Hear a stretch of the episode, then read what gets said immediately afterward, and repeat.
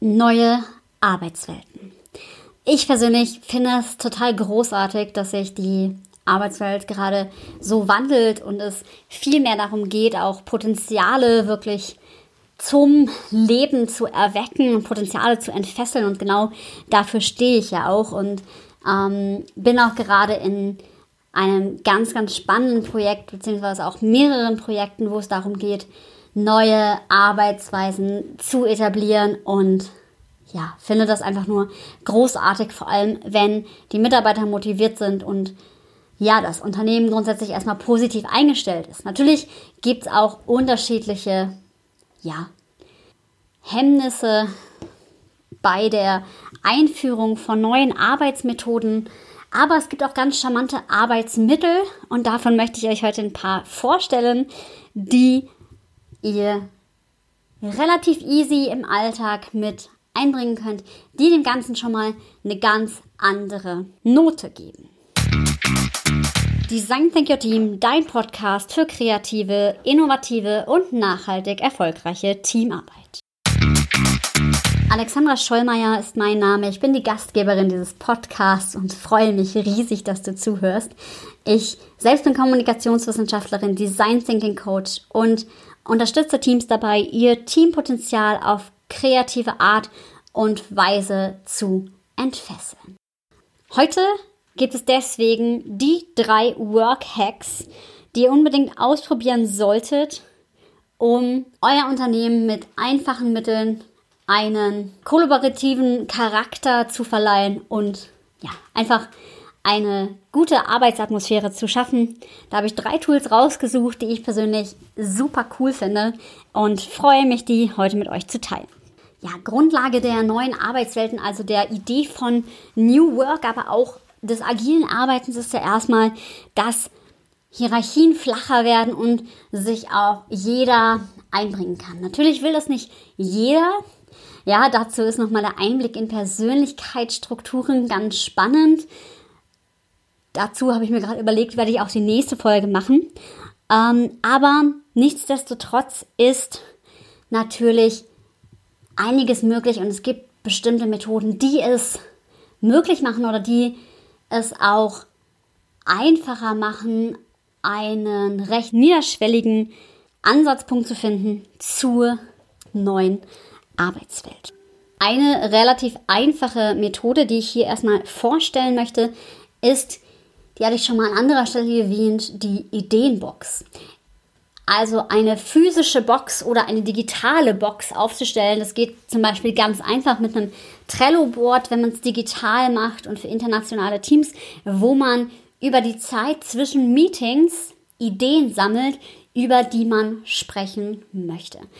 Ganz Optimal ist es natürlich, wenn man auch Retrospektiven einführt, also Meetings in regelmäßigen Abständen, wo man darüber spricht, wie die Zusammenarbeit denn so klappt. Häufig wird es im agilen Framework angewendet, das muss aber noch nicht mal agil sein. Also ich finde, es macht so oder so Sinn, weil wenn man regelmäßige Meetings hat, das wäre dann quasi sogar schon eine zusätzliche Methode, eine Art Retrospektive, wo man immer wieder darüber spricht, läuft unsere Zusammenarbeit gut und das als festen Bestandteil in der Unternehmenskultur etabliert, dann wird natürlich auch der Dialog angeregt, wie man damit eben gut gehen kann. Also solche Meetings einzurichten, macht auf jeden Fall, egal in welchem Umfeld Sinn. Und da kann man sich dann immer so Fragen stellen, wie ist eigentlich in dem letzten Monat, wenn man es jetzt monatlich macht, die Zusammenarbeit gelaufen, was lief gut, was ähm, waren vielleicht auch Wachstumschancen, also was lief vielleicht nicht so gut, was sind Dinge, die man teilen möchte, wo kann man besser zusammenarbeiten? Und ja, vielleicht auch einfach, was beschäftigt einen gerade. Je nachdem, in welchem Bereich man ist, ist das eine mehr vielleicht auch in der Unternehmenskultur da. Also im sozialen Bereich kenne ich zum Beispiel, dass man sehr gerne auch darüber spricht, was einen gerade bewegt, was einen gerade beschäftigt. Das ist jetzt vielleicht in der IT nicht immer so stark, aber ich finde es trotzdem auch da wichtig, das mit einzubringen. Also auch sowas wie jetzt gerade zur Corona-Krise mal darüber zu sprechen, was macht die Krise eigentlich mit uns und welche Auswirkungen hat es auf unsere Zusammenarbeit. Das fördert auch die Transparenz im Unternehmen und Transparenz wiederum sorgt natürlich dafür, dass der Mitarbeiter weiß, wofür er was tut und kann eben auch die Motivation erhöhen. Weil wenn ich ja sagen kann, was gerade Sache ist und auch den Raum dafür bekomme und man dort ansetzen kann, dann ist das was ganz, ganz Tolles. Und wenn man solche Meetings macht, aber auch unabhängig davon, kann man eine Box aufstellen, in der man Ideen sammelt. Also was gibt es eigentlich für Dinge, die einem in der Zusammenarbeit vielleicht noch wichtig sind, die man auf Teamebene mal besprechen möchte, oder auch fachliche Ideen könnte man nehmen. Also was gäbe es, je nachdem, in welcher Branche man ist, für Dinge, die man vielleicht noch weiterentwickeln möchte an einer Marke. Und das kann man auch mal im Team besprechen. Ja, also man kann Ideenboxen nehmen und vielleicht sortiert man dann nach fachlichen und äh, auf Teamebene Ideen erstmal vor und bespricht aber tatsächlich beides. Ja, und sowas kann man total einfach installieren. Und wenn da so eine Box steht und die wirklich auch immer befüllt wird, dann führt es natürlich dazu, dass dieser Informationsfluss sich immer weiterentwickelt. Natürlich ist dazu wichtig, dass diese Ideen auch wirklich regelmäßig aufgegriffen werden im Meeting und was mit denen passiert. Ja, also wenn da nur so eine Box steht ähm, und man nicht weiß, was mit diesen Dingern passiert, die dort drin stehen, dann macht es natürlich wenig Sinn. Aber wenn man ein Sprachrohr bildet, was ja auch den partizipatorischen Ansatz mit fördert, dann ist das eine richtig, richtig coole Sache. Was es auch noch gibt, ganz coole Anregungen habe ich bei einem Unternehmen in Düsseldorf kennenlernen dürfen, dass sie ähm, intern immer durchführen. Freitags, das ist ein firmeninternes Barcamp. Also da wird Wissensmanagement wirklich gut betrieben. Also es wird geschaut, okay, wie können wir uns eigentlich gegenseitig Wissen vermitteln? Wie kann man Wissensmanagement super gut miteinander betreiben? Wo kann man sich auch gegenseitig bereichern? Was weiß einer aus dem Unternehmen, was mich schon immer interessiert hat, ob es jetzt gewaltfreie Kommunikation ist oder Design Thinking oder wie äh, kann ich eigentlich easy zeichnen lernen oder so, dass man auch mit einem Spaßfaktor firmeninterne Barcamps veranstaltet, die eben die Firma näher zusammenbringen auf der einen Seite und gleichzeitig eben auch ja, dazu führen, dass jeder seinen Beitrag leisten kann und sich dadurch noch mehr identifiziert und der Mensch auch als Ganzes sozusagen da sein darf. Das heißt, wie läuft so ein Barcamp ab? So ein Barcamp läuft so ab, dass auch hier ähm, Ideen über die Zeit gesammelt werden dürfen, was einen mal interessiert ja, das heißt, es werden Vorschläge abgegeben, über was man gerne was erfahren würde. Und es geben auch die Menschen, die schon ein bestimmtes Fachwissen haben, was außerhalb auf der Arbeit sein kann, ja, durch, okay, ja, das und das, dazu würde ich gerne mal so einen Mini-Workshop veranstalten und gehen dann eben in solche Workshop-Sessions. Diese Workshop-Sessions dauern circa eine Stunde immer und sind dann halt thematisch festgelegt. Es wird demokratisch entschieden, welche Themen jetzt besonders relevant sind für die Gruppe und danach wird dann eben vorgegangen.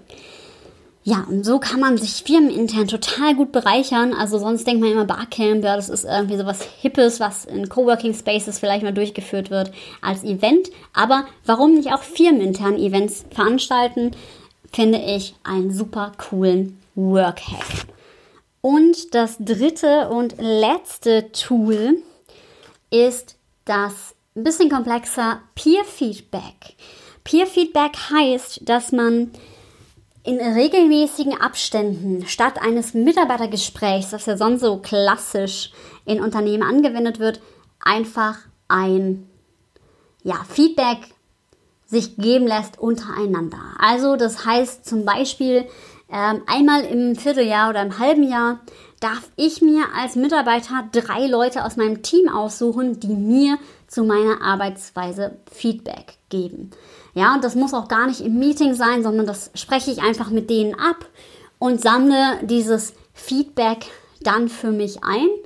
Ja, je nachdem, wenn man es gerade dabei ist einzuführen, macht es vielleicht schon Sinn, das auch mal im, im Meeting zu besprechen und im Meeting auch ähm, reinzuholen. Aber grundsätzlich ist es wichtig, wenn man in Richtung Selbstorganisation denkt, auch hier ja, das Feedback untereinander vor allem zu fördern und eben auch eine gute Feedback-Kultur einzurichten. Und da muss jetzt nicht irgendwie jemand mit einem Zeigefinger drauf zeigen, wie das denn jetzt besonders gut gehen kann. Ähm, wie kann ich immer mit sowas anfangen? Ich kann mit sowas anfangen, indem ich auch mal eine offene Feedback-Runde mache, ja, also im Sinne der Retrospektive, und man dann halt auch wirklich das etabliert und regelmäßig etabliert und vielleicht auch derjenige dann selber sammelt, ja, was hat er denn an Feedback bekommen, ohne die Namen sagen zu müssen, ja, von wem jetzt welches kam oder auch was er für sich rausgezogen hat. Also um das zu etablieren, könnte man ja durchaus auch noch eine Feedback-Schleife im Meeting ziehen, dass man sagt, okay, ich habe jetzt mein Feedback empfangen und sammle das nochmal, stelle das nochmal vor und sage jetzt, was ich daraus mache in meiner Arbeitsweise. Und so kann das ja jeder machen und dann kann man Feedback eben super gut im Meeting implementieren. Auch hier häufig macht es Sinn, jemanden extern dazu zu ziehen, ja, oder jetzt die Werbung für die Dienstleistung in den Mittelpunkt zu stellen. Aber häufig ist ja doch man selber gehemmt und denkt so, ja, wie stelle ich das jetzt an? Aber wenn man selber so brave ist, dass man sagt, ja, cool, ähm, ich finde das eine super Idee, ich mache das jetzt einfach mal, vor allem als Führungskraft irgendwie, dann bitte tut es. Also ich glaube, man muss sich selber da auch ein bisschen reinfuchsen, auch damit die Identität nachher gelebt wird. Ja, und man darf sich entscheiden, mache ich das selber oder macht das auch vielleicht mal jemand externes. Also ähm, beides kann ein super guter Weg sein um eben sowas zu implementieren. Und häufig ist es schwierig, sowas Bestehendes aufzubrechen und jetzt irgendwie was Fancyes reinzubringen. Dann kann es manchmal helfen, dass die Leute von jemand extern, der erstmal damit nichts zu tun hat, das angelernt bekommen und dass ich das dann auch in der Teamstruktur erweitern kann. Also dass ich dann nach der Zeit annehmen und das ist nochmal was anderes, wenn es eine neutrale Person macht, als wenn es von intern kommt, weil dann ist manchmal spielt dann noch so mit, warum sollen wir das jetzt machen, zu welchem Nutzen ist es, ähm, will man uns hier ausspionieren, je nachdem, wie das um das Vertrauen bestellt ist. Das ist eben bei einer neutralen Person nicht so und dann kann man eben es schaffen, eine Feedback-Kultur zu errichten, die sehr nutzenbringend ist. Genau. Tatsächlich waren das jetzt die drei Tools, die ich gerne mit dir teilen wollte. Und ich freue mich, dass du mir zugehört hast. Ich hoffe, ich konnte dir einige gute Anregungen geben, um deine Arbeitswelt um dich herum ein Stück besser zu machen und dir Anregungen geben, wie du auf den Weg kommen kannst, dich und dein Team stetig weiterzuentwickeln.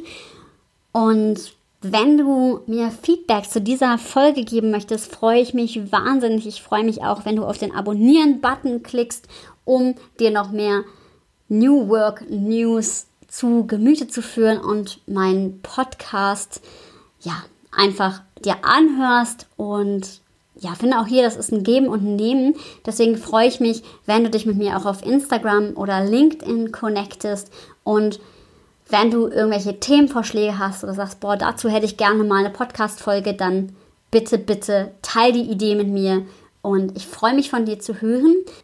Meine Kontaktdaten findest du dazu in den Show Notes und damit verbleibe ich wieder mit meinem Lieblingsmotto: Sei mutig und hab wilde Ideen. Bis zum nächsten Mal.